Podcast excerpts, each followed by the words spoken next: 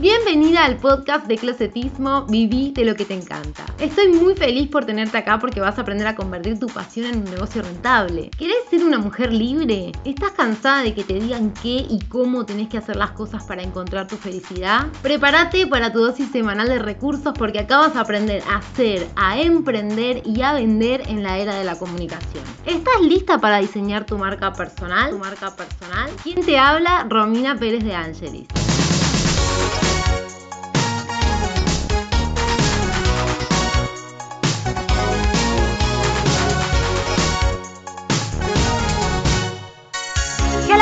Croce Chica, ¿cómo va? Bienvenida al octavo episodio de mi programa de podcast para porque el gato está como loco.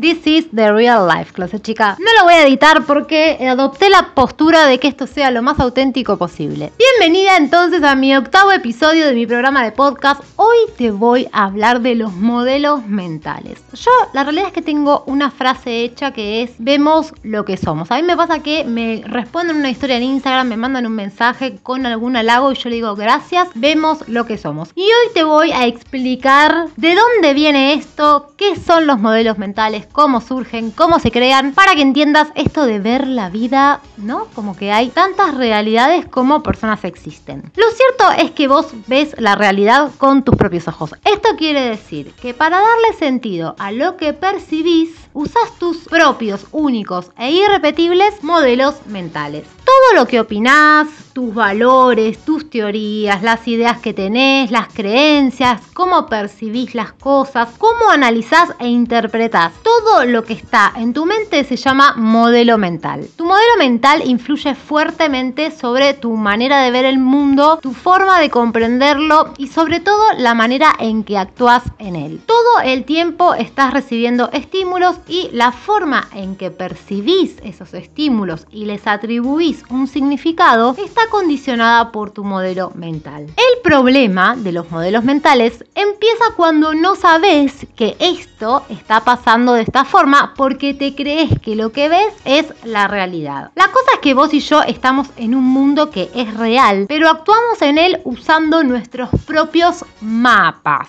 que tienen nuestras propias explicaciones que ya las tenemos incorporadas. Vendrían a ser estas historias armadas que tenemos para explicar todo. ¿Nos sirven estos mapas?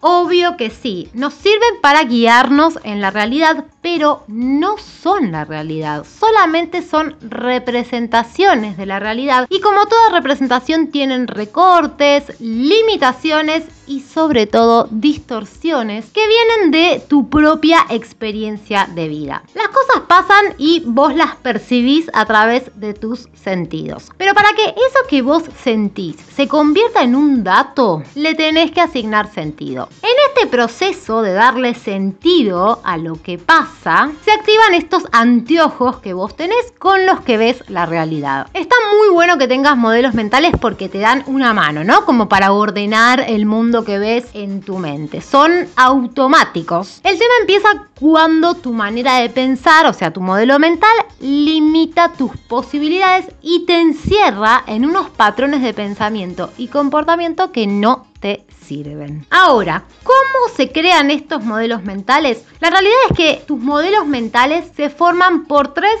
factores constitutivos. Por un lado están los factores neurológicos, por otro lado los factores socioculturales y por otro lado los factores personales. Los factores neurológicos son los que están relacionados con los cinco sentidos, visión, oído, tacto, gusto y olfato, y son los que te permiten percibir el mundo que te rodea, o sea, es como el filtro que hace que la información llegue a tu interior. Vos solamente podés acceder a la porción del mundo que te rodea, es decir, lo que está cerca de tu cuerpo que puede ser captado por alguno o varios de estos cinco sentidos. Tu sistema nervioso lo que hace es distorsionar y descartar partes enteras del entorno que no llegas a percibir. El primer filtro entre la realidad y tu interpretación es tu propio cuerpo. Por eso tu biología es la que te da la base común de la experiencia que compartís con otros miembros de tu misma especie, es decir, con otros seres humanos. Los otros factores son los socioculturales y están relacionados con tu idioma, con tu cultura, con todas esas normas que están socialmente aceptadas. Todo lo compartido con tu entorno condiciona tu manera de darle sentido al mundo. Como ser social que sos, estás afectada por todo esto. Y acá me parece súper interesante reforzar el concepto de que el sentido común como tal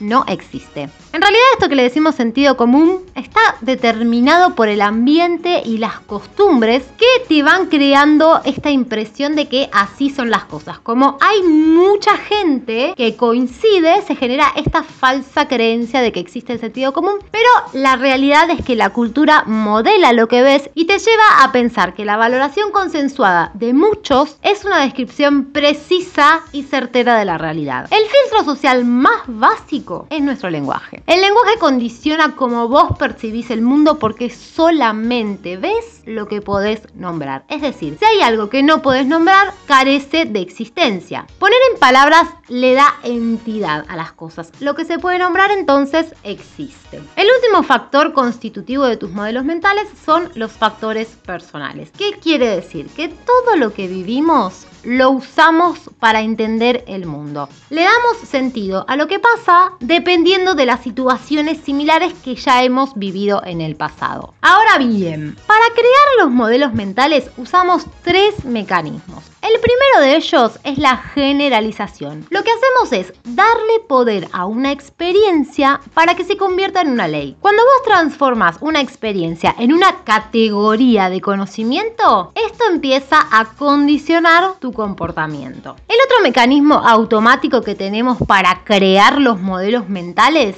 es la selección. Esto quiere decir que solamente le prestamos atención a algunos aspectos de nuestra experiencia e ignoramos otros. Básicamente todo lo que no te interesa lo omitís. Hay información que para vos no significa nada, por ende la ignorás y solamente le prestas atención a la información alineada con tus intereses. La cosa es que este mecanismo puede ser un poco limitante porque lo que solemos hacer es que elegimos únicamente los datos que acompañan nuestras creencias, es decir, que están alineados con ellas y esto hace que nos perdamos cosas que cuestionen nuestros puntos de vista, lo cual puede endurecer y achicar nuestra visión del mundo. El tercer mecanismo de creación de modelos mentales se denomina distorsión. Distorsionamos cuando cambiamos lo que sentimos agrandando algún algunos hechos o minimizando otros. Vos podés transformar la realidad alterando la información que viene con el estímulo. El estímulo es lo que genera que vos le des un significado u otro a lo que está pasando. Puede ser algo externo, puede ser algo interno. Los estímulos internos son tus pensamientos.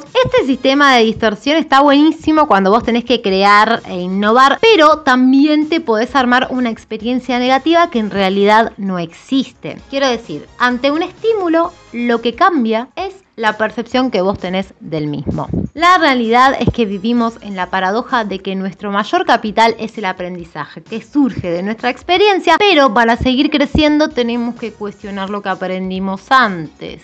Los modelos mentales tienen tanto poder que afectan lo que haces porque afectan lo que ves. Dos personas con diferentes modelos mentales pueden ver el mismo hecho y describirlo de manera distinta porque observaron detalles distintos. Esto de observar con los sentidos y con los modelos mentales hace que las creencias y los conocimientos que sostenés sean determinantes a la hora de darle significado a lo que ves. Tu forma personal de interpretar los hechos es la que hace que actúes. Ante un mismo estímulo, dos personas pueden responder de diferente manera. La realidad es que, valga la redundancia, la realidad objetiva no existe, porque como sos parte de lo que observás, solamente podés observar desde lo que te permite tu estructura mental. Este recorte de la realidad viene desde tu subjetividad.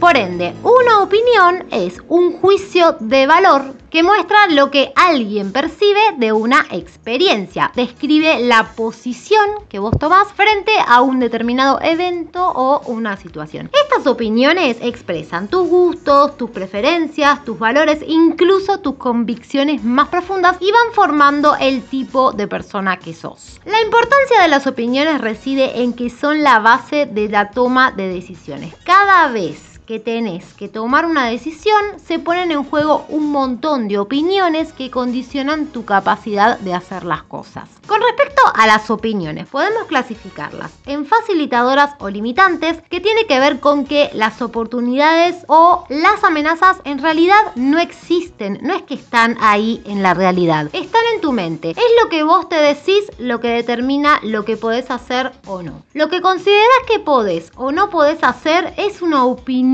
que vos tenés sobre vos misma, no es un dato de la realidad. Otra forma de clasificar las opiniones es en válidas o inválidas. Esto quiere decir, la autoridad que vos le das a las opiniones se remite un poco al ámbito institucional. Por ejemplo, si sos empleada y la recepcionista te dice, estás despedida, no pasa nada porque ella no tiene autoridad para emitir ese juicio. Entonces es una opinión inválida. Ahora, si quien te lo dice es tu jefa, estás en problemas, amiga, porque ella sí tiene la autoridad para hacer que ese juicio sea válido. De este ejemplo se desprende que, aunque reconozcas la autoridad de quien emite la opinión, siempre podés tener una opinión diferente. Como las opiniones surgen de la observadora que sos, son discutibles y nunca, jamás son verdaderas o falsas. Por eso esto de ser válida o inválida una opinión. Fuera del ámbito institucional, la validez de una opinión depende de la autoridad que vos le das a quien emite esa opinión. Y atente acá porque darle autoridad a otro es también una opinión de tu parte. Supones que esa persona tiene el criterio para opinar sobre tu comportamiento. ¿Esto qué quiere decir? Que también estás opinando que esa persona es confiable. Lo importante acá es que entiendas que aunque le des autoridad a alguien para opinar,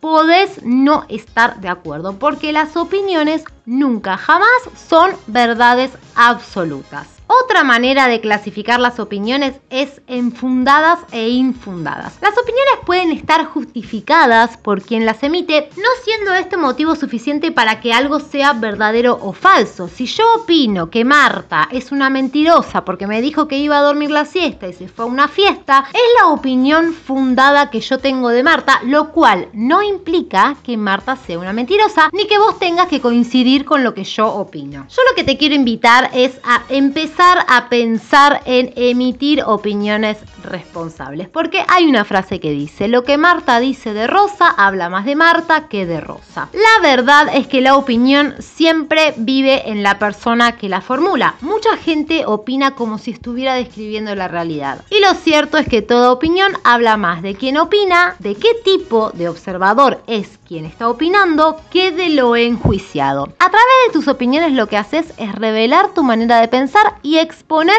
qué tipo de observadora estás siendo. Y atenti que digo estás siendo porque lógicamente uno puede ser distintos observadores a lo largo de toda su vida, incluso dentro del mismo día puede ser más de un observador. Lo importante acá es que las opiniones son interpretaciones, no son etiquetas, son calificaciones particulares que dependen de la observadora que estás siendo. Y ojo, porque usar las opiniones como si fuesen afirmaciones es uno de los principales problemas de la comunicación entre las personas. Y también es una de las principales causas de los malos entendidos y del deterioro de nuestros vínculos. No es lindo lo que es lindo, sino lo que gusta, dice mi abuela, y con respecto a esto yo te pregunto, si yo digo, qué feo es ese vestido, ¿es lo mismo que decir ese vestido no me gusta? No, en la primera oración estoy haciendo una afirmación y en la segunda oración me estoy haciendo cargo de que más allá de los atributos del vestido, a mí no me gusta. El respeto, que es algo crucial para las relaciones interpersonales, se logra cuando entendés que el otro es un legítimo otro y que su manera de pensar es tan válida como la tuya. La manera correcta de que expreses tu punto de vista es en primera persona. Cuando vos opinás mencionando al autor, es decir, a vos misma, te estás haciendo cargo de lo que opinas y reconoces la naturaleza subjetiva de tu opinión. Porque que a vos no te guste un vestido no quiere decir que sea feo, o sí. Las opiniones son importantes porque son un componente clave de tu identidad. Se basan en el pasado. Cuando vos opinás te comprometes a validar lo que decís en función de tus experiencias anteriores. Y opinar también condiciona tu futuro, porque vos opinás acerca del futuro, porque el futuro te genera inquietud. Cuando vos opinás estás suponiendo que porque algo se dio seguidamente en el pasado, podría volver a pasar en el futuro. Hay dos acciones que pueden intervenir en tu futuro, el aprendizaje y la innovación. El aprendizaje te permite hacer cosas que en el pasado no podías. Tu capacidad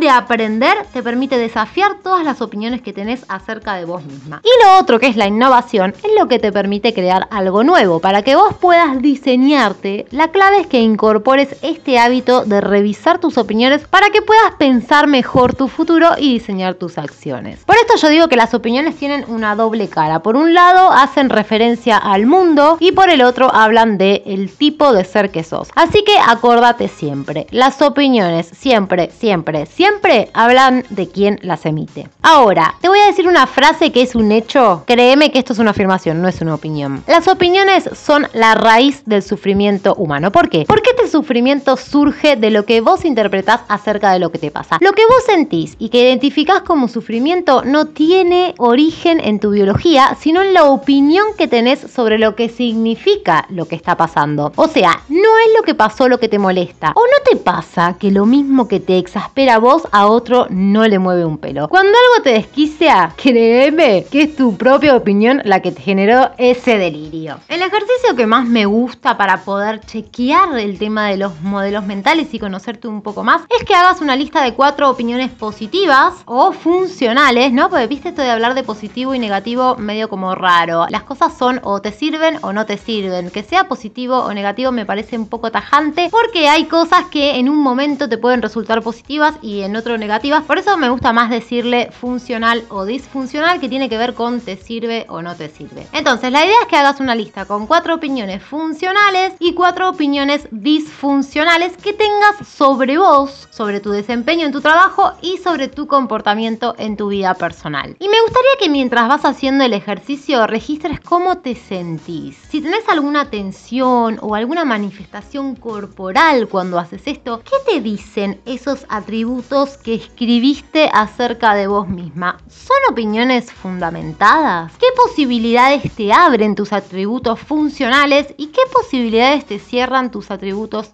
disfuncionales? En el caso, por ejemplo, de que quisieras cambiar los atributos que no te sirven, ¿qué nuevas cosas harías y qué resultados podrías obtener? Cuestionarte este tipo de cosas te permite tomar conciencia de cómo están formados tus modelos mentales y un poco entender cómo estás interpretando la realidad. Me parece súper interesante que tengamos esto en mente. En primer lugar, para que valoremos nuestra manera de ver el mundo, que seamos conscientes de que puede cambiar, de que no todos tenemos que ver el mundo de la misma manera. Y lo mismo al revés, cuando uno recibe una opinión de un tercero, o de un segundo o de otro, entender que solamente es una opinión, que es su manera de ver el mundo y que solamente esa persona puede ver lo que es capaz de percibir con sus cinco sentidos y con todas las otras formas que tiene de incorporar el mundo. Hasta acá, Close Chica, el episodio de hoy. Espero que te haya servido para abrirte un poco más el panorama respecto de entender cómo se forman las opiniones y que todo lo que no tiene una argumentación justificada con hechos está en el plano de las opiniones. Y siempre que sea una opinión es subjetiva, depende de una persona y está condicionada por su modelo mental. Gracias, Close Chica, por tu presencia y por tu compañía. Espero que hayas aprendido algo nuevo hoy y te invito a que sigamos en contacto a través de mi cuenta de Instagram y también ahora me podés encontrar en YouTube como Closetismo. Todavía no hay muchos videos, pero tenés subido un curso gratuito de planificación estratégica de marcas especial para Instagram, así que si te suscribís a mi canal, a mí me das una ayuda enorme. Cualquiera que haga archivo de YouTube acá, ¿no? Bueno, ya fue. Agradezco entonces tu compañía, me despido por hoy, nos encontramos el próximo lunes y te dejo esta pregunta para conocerte un poquito más. ¿Qué es lo que estás viendo hoy?